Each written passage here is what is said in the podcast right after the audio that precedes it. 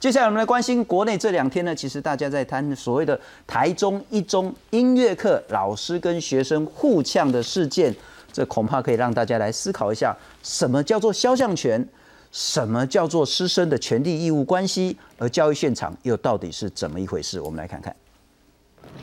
刚刚这一组讲南管北管，我只是跟他们讲说那是高二音乐课本，就一副不高兴。现在的学生是这种态度。不是啊，我们花那么多时间，我们琪琪要特地来做，然后我们花最多时间的地方，然后跟我们说一句，因为它是高二的东西，然后我们全部删掉。然后这样这不对吗？然后我们现在做这在做个屁哦，那我们不用做啊，因为这全部课本上，我们上课本内容就好了，我们自己读就好了。我们有需要做报告吗？不需要。现在的高学生是这样，我说高二的音课本里面有这个内容，你们现在就讲高一的就好了。不是啊，因为这是报告，我们我们想要那你觉得你的想法就一定是对的吗？没有，所以所以我们上面的内容，我们我们也没有很多，我们只是放个影片，然后大家介绍。有有一个班里像你们这个样子吗？像你们这一组这样吗？有有几十个班组有像你们这一组这样吗？我叫他们删掉南管北管，他在那边就说我怎么样？对，其实可以先讲也没差了，可以先听的。对，我们只是介绍，我们我们没有说我们要上课还是怎么样，这只是个报告。然后那边签完魂。还可以不高高，在上上课内容这样，我说不行，你要下去了。台湾的文化部来说，千王红是一个是一个无形的文化资产。那你来上课嘛，你来当老师嘛，你去考教师证是吧？这是一个报告哎，是你给我们时间哎，不然我们都不要做报告了啊。你这是对老师的态度吗？你这是对老师的态度吗？呃。现在的学生可怕到极点。我们来欢迎下半场的两位来宾。首先欢迎是历史教师生根联盟的发言人黄慧珍黄老师，你好。啊，主持人好，各位观众大家好。黄老师当然也是高中的历史老师了哈，所以对高中的那个环境应该非常非常的专业跟熟悉。我们也欢迎是台湾青年民主协会的理事长张玉萌，玉萌你好。主持人好，各位观众大家好。不，因为在这两三天有很多大家加了很多自己想象的料。说什么这个音乐老师歧视本土的文化，歧视本土的音乐，或者是看不起南管北管，没有这件事情。嗯，然后也有说啊，学生是不是因为贴了什么梗图，在霸凌那个老师，贴什么白云的照片，然后让老师很生气，也没有这件事情。那今天台中一中呢做了一个，就是两边嗯叫调查也对，叫了解也好了哈。总之最后有一个这样子，应该是比较接近事实的一个资料说法出来。台中一中初步的了解说，这个是老师呢请学生针对第九单元中国的传统乐器来进行介绍。那学生要报告三十到四十分钟，你之前要先传档案。老师发现说，按你这个介绍南北管的内容。跟这个事前的规定内容这个不符嘛，所以把就把这个有关于南北馆的内容给删除了。删除之后，学生的报告只剩下十七分钟，时间不够，所以学生呢就干脆拿课文来照念了。啊，老师其实不高兴的，有一点情绪失控的，主要是这一点。那当然也包括说实在，刚看那个学生也蛮呛的啦哈。那学生的说法是说，哎，我花好多时间才做这份报告。我周末还来去准备，然后呢，才找到所谓的合适的《千王魂》的这些音乐啊，这些资料啦。那报告前半个小时，我的简报被删掉了，很落寞、失望、气愤，才会回嘴。那音乐老师的说法说，是因为你报告不去准备，不去说你的 PPT 的内容，而是拿课本起来照念，才会情绪失控。但这名老师说，愿意呢由校方安排向学生，因为他自己的情绪失控而来道歉。学校的处理原则是说，明天要开校事会议，那决定呢要来成立，是不是要成立调查小组？那再来讨论说，学生有没有权利拍这样的影片？学生有没有权利剖这样的影片？老师跟学生应不应该再进行进一步的惩处，以及所谓的试任老师的这些问题？但在事实还没厘清之前呢，冲突双方呢先避开，不要再接触。黄老师，你怎么样请看待这样子的一个情形？好，呃，我我要讲说，我觉得首先第一个，就所谓的爆料文化啊，其实这不是只有在学校里头，就我们社会普遍的这个状态。然后，那其实这来自一个古代那个击鼓深渊，就是我对于这一个呃，我我可能碰到一个冲突的事件，或对我权益受损的事件，那我想要去投诉、去救济，可我对这个体系是没有没有信心的，所以我要呼朋引伴，我要叫大声叫喊，让大家来给我评评理，就很像古代那个窦娥冤一样的那个感觉，这样。对，那于是。我觉得这件事情，如果他不是先上了新闻，其实在学校里面，其实已经有相当的机制是可以处理的。但是变成了一个新闻事件之后，又牵涉到一个很知名的学校，是对，然后那又有影片，好像又言之凿凿，是好，大家都明显看有图有真相，于是所有人都我我在那个礼拜六、礼拜天两天，我接到了十六十六次十六个不同我的。朋友或者是老师的群组里面对这件事情的这个的回应跟讨论。是。那我后来发我发现，其实大多数人想要借的这一个影片来投射自己的创伤经验，嗯哼，所以就非常壁垒分明的是，学生就开始回忆起小时候如何被老师亏待，老师就开始回忆起当年某个时候有个学生如何的冲撞顶撞我，那个不愉快的经验全部来发酵，最后没有人在乎真相。是。然后我们也忘记我们要讨论的事情是什么了。我觉得这是这件这件事情，我觉得很有教育意义的地方在这里，就是为什么我们的社会需要爆料文化？是需要为什么对一个呃冲突事件，我们没有立刻想到一个正规的，然后是可以信任的解决机制，而用的都是一个这种啊媒体公审的方法，而且大家也非常非常同意媒体公审哦。像我我昨天跟我的一个。呃，朋友也是，也也也是，呃呃，从事教育工作的老师，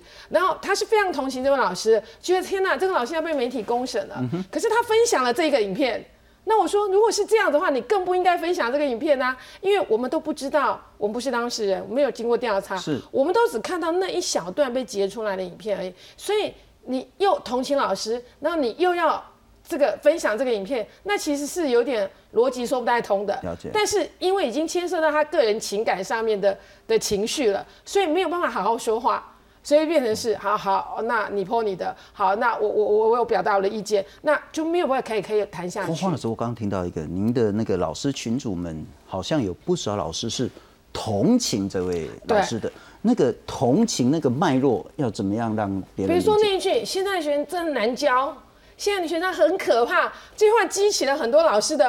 啊，对，好难教哦，我们好委屈，然后动不动就是现在学生权益高涨，然后感觉上老师会觉得那学生权益高涨，那迟涨那就抵消啦。可是事实上这是一个，我觉得是有一个偏差的，就是不能讲说偏差，是一个有有有误会的理解。就说在社会上面，是普遍人权跟自主意识在提高的情况之下，其实学生会了解到他有什么样的呃权利，有什么样的管道，老师也是啊。对，那可是问题是，他可能跟过去的方法不一样。比如说我小时候，每次我常常被人家这样问啊，你是高中老师啊，现在学生很难教哈，我就说不会啊，然后对方就没有话可以讲了。OK，对，那也就是说，好像要认同现在的学生比以前难教，但我自己回顾我自己的学学历程，我并不是一个很好教的学生。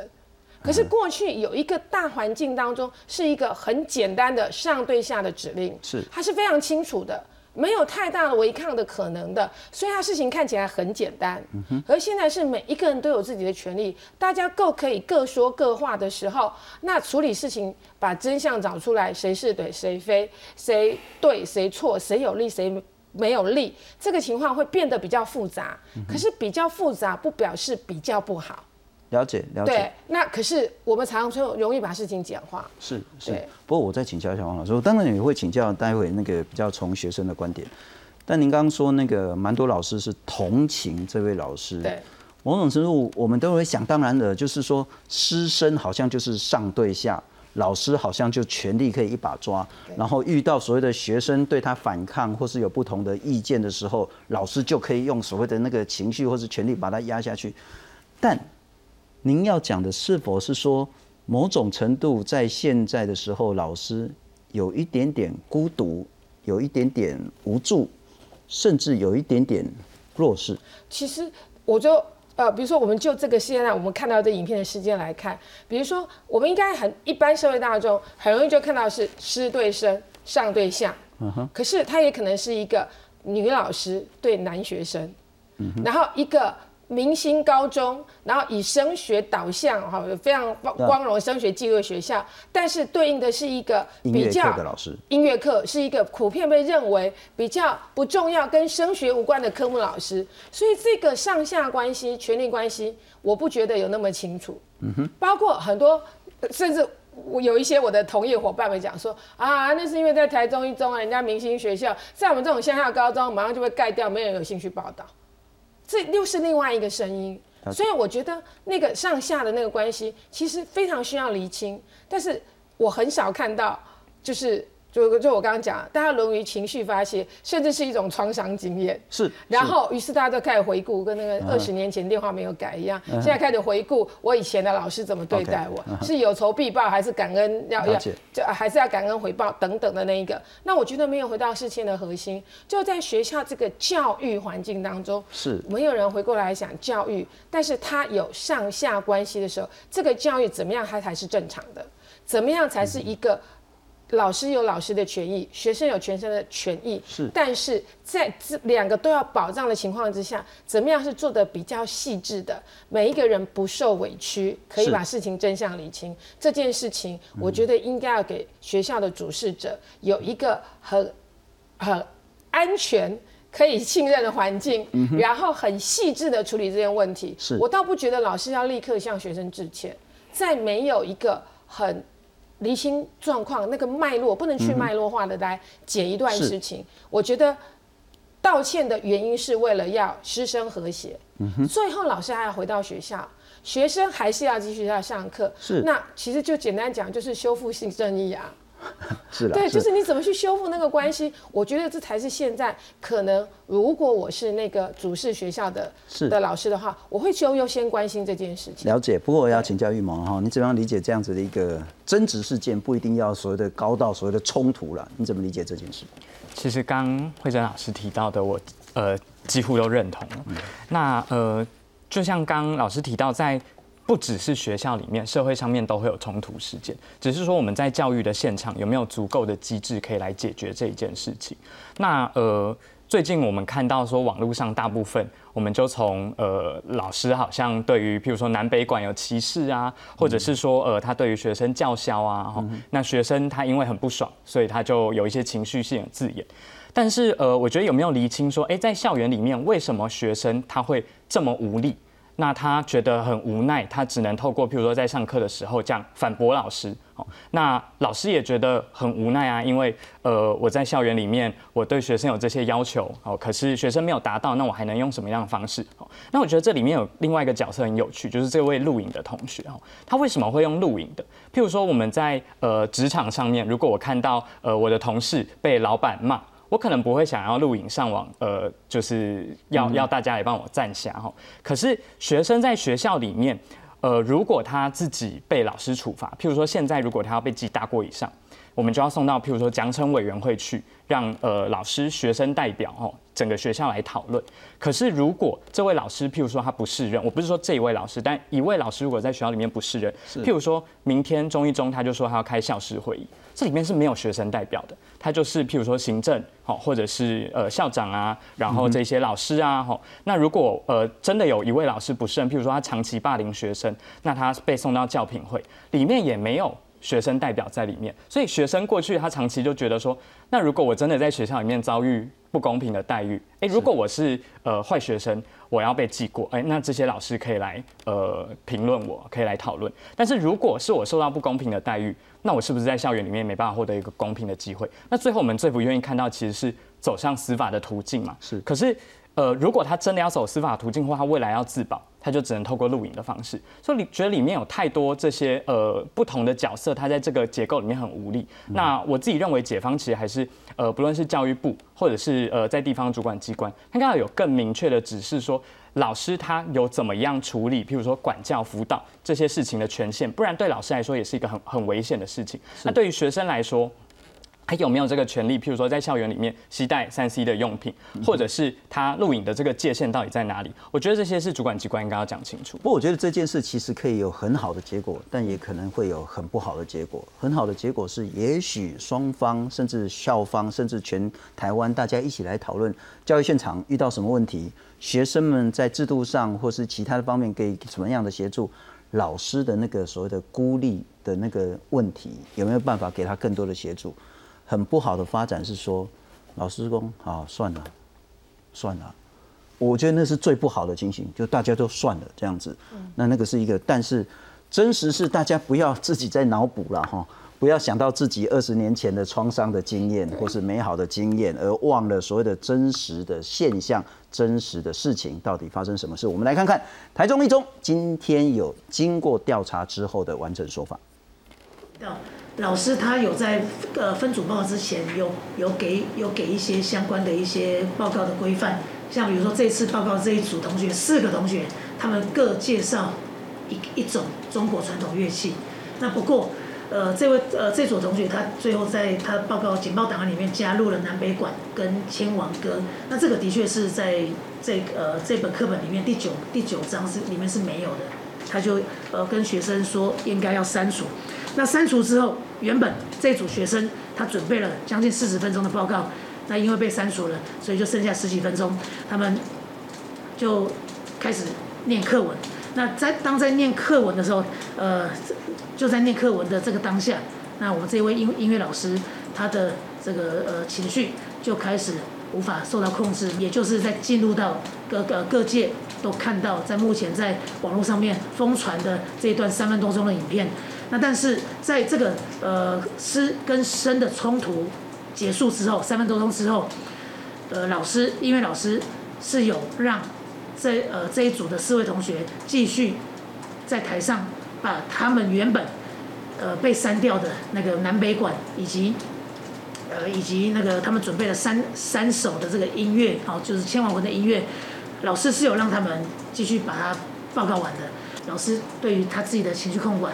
呃，他也觉得非常的抱歉，然后他认为，呃，如果之后真的有这个机会，他希望学校安排哦跟学生对话，那跟学生致歉哦。所以黄老师两个问题，第一个你怎么样看待？应该是很普遍发生在教学现场的课堂上，师跟生之间的争执，嗯，甚至到冲突。第二个，我们有没有办法给予老师更多的一些，不管是观念上、实质上的一些协助？嗯。对，其实呃，老实讲，我常常因为可能比较积极参与某一些 NGO 活动，会不会认为是一个比较开明的老师？好像我在学校就很受欢迎？没有的，师生有时候很讲缘分，有些小孩他可能就是跟你不对盘，或者是他就是纯粹的青少年叛逆，有各种各种不同的状况。学生不甩老师，顶撞老师，这是常有的状况。正因为这样，学生是我们要教育他。我妈妈常跟我讲说：“啊，那黑金当中之后哈，论不得可以嘎了。”那种天才小孩轮不到我们去教啦。可是老师有没有这样的认知？那我要讲说，我我不想要评论这一次的事件，因为我们不晓得真相是什么。但是确实平均来看，我这个年龄的老师，其实我们大部分人的求学经验非常的顺利，同时我们的社会经验相对短浅。很多老师十八岁考上师大之后，然后接下来读书，然后呢公费读书，读完了之后就分发到学校去，一路教教二三十年退休。第一份也是唯一一份就是教书。老师没有写过履历表。OK。老师没有真的需要去跟上司怎么样的对话，是跟同事如何的相处。老师一进到教室里头，他是唯一的知识上面的权威，他要做什么样的事情，都会事后才会被发觉。如果就像刚张同学讲的，如果没有有人去录影的话，其实是没有人可以知道这真相的。那过去来这样子安这样子的教学环境，可能对某些老师来说是安全的，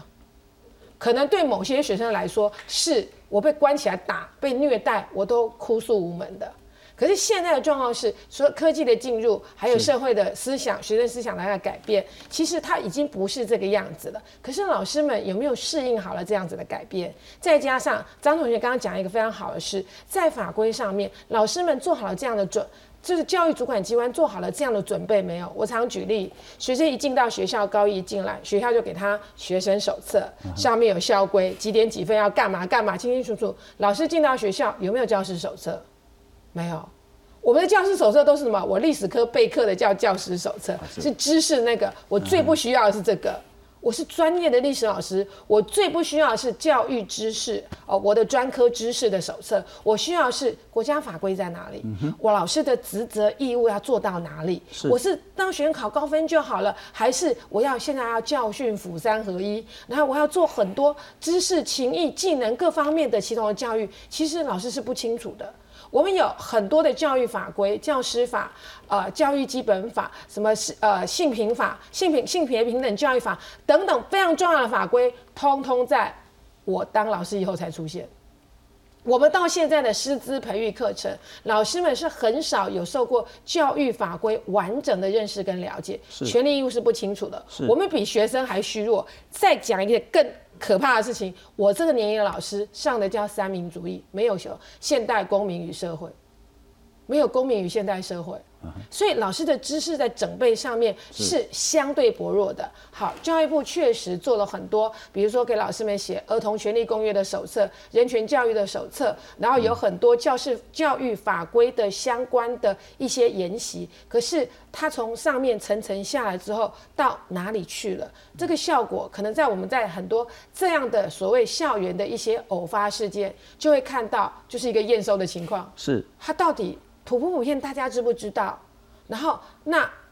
我要讲说，如果这个东西没有被准备好，然后老师没有真的接受到这样的讯息的时候，那其实就像刚刚主持人讲的，我觉得这件事情最难过、最害、最让人害怕的是，假设可能某一方觉得我委屈了，然后为了息事宁人，我道歉，然后从此心凉了。是。那这样，尤其是老师心凉了，那之后他会造成的影响是更巨大的。那那个叫做习得的无力感，我们非常不希望这种事情发生。那所以我要讲的是说，有没有机会？我们趁呃有没有机会？可能我们趁这次的事件，我们可以重新来盘整一个教师工会。其实非常多年呼吁，学教育部要不要定教师手册？就像学生一样，很清楚权利义务是什么。包括刚刚有讲很多人讲到的，其实可能律师专业的人，呃，法律专业人会讲得更清楚。学生有没有权利在？看课堂上录影，是，因为确实有可能学生觉得我很无力，我很弱势，是。可是老师有没有可能，当我也觉得我很弱势的时候，嗯哼，啊，然后我也老师我也来录影。可是，如果当我们一个教室里面是同学在上课打瞌睡睡觉，老师把他拍下来，或是他玩手机，我把他录一下。那如果最后是学生不相信老师，不相信体制录影，老师也不相信体制，然后也反录影，哇，那个教室是战场哎。不过可能今天没时间讲了哈，就是说这不是那么绝对，说学生有百分之百的拍摄权、破网权、公审权，对，老师同样没有。但也不是百分之百没有，这其实就是因时因地制宜的情形。不过我再请教一下，呃，玉蒙了哈，就是说，刚刚谈到说，其实老师是需要协助的。对，协助不是说那个什么样的金钱啊、福利，而是说在知识或是至少是在呃其他方面，要给他更多更多的一些知识跟观念。那同学恐怕也需要很多很多的协助，不管是在制度，乃至于观念，乃至于其他的方面。是，其实呃，我们看到这几年，呃，学生权利的自不论是自己思想上面的改变，或者是我们在法规上面有很多的修正，但是这一些过去，呃，教育部如果在修正法规的话，它最后会怎么公布？第一个就是上网公告，第二个就是他发函给学校，好，学校有没有把这些函文？跟让老师知道，他可能在譬如说校务会议或者是中午，哦，大家来吃便当，在行政会议的时候跟老师讲，哦，可是这个时候到底有多少人知道实物上面怎么操作？哦，譬如说，哎，那体罚或者是说，呃，怎么样叫做体罚？哦，跑操场是不是体罚？我相信这个在很多教育现场老师他可能都还不够清楚，他不是有意为之，哦，但是他不小心就踩到这个法律的红线，哦，那。如果回过头来，对于学生来说，很多时候他根本不知道在呃遇到状况的时候，他能够怎么做。哎，那跑操场罚站算不算体罚？哦，现在就是教育部他认为说，呃，站立反省，哦，这个是不算体罚，但是他规定说有一定的时间长，譬如说不能超过一节课，这个。这么细节的事情，到底多少老师、多少学生会知道？哦，跑操场，哎，如果他呃是处罚你，譬如说，嗯，因为你功课没交，我就让你跑操场，这个就不行，这个就要体罚。问题是，如果我是在譬如说校队呢，我要你去折返跑哦，因为你上次呃比赛输了。是这个很多教练就说没有训练还是这个叫训练，所以这个都是教育部应该要讲清楚，而且最后落实到教育现场，老师跟学生彼此都要有认知。嗯那我们每节课都已经排满满了，到底要用什么样的方式？我觉得这是主管机关要负起责任。同时在这一次的事件也是，到底可不可以录影，还是怎么样的情境下可以录影，怎么样不会大炮打小鸟？是我觉得这个是老师跟学生在教育部的讨论里面才能建立这个共识。是这件事其实是应该可以再好好讨论。对，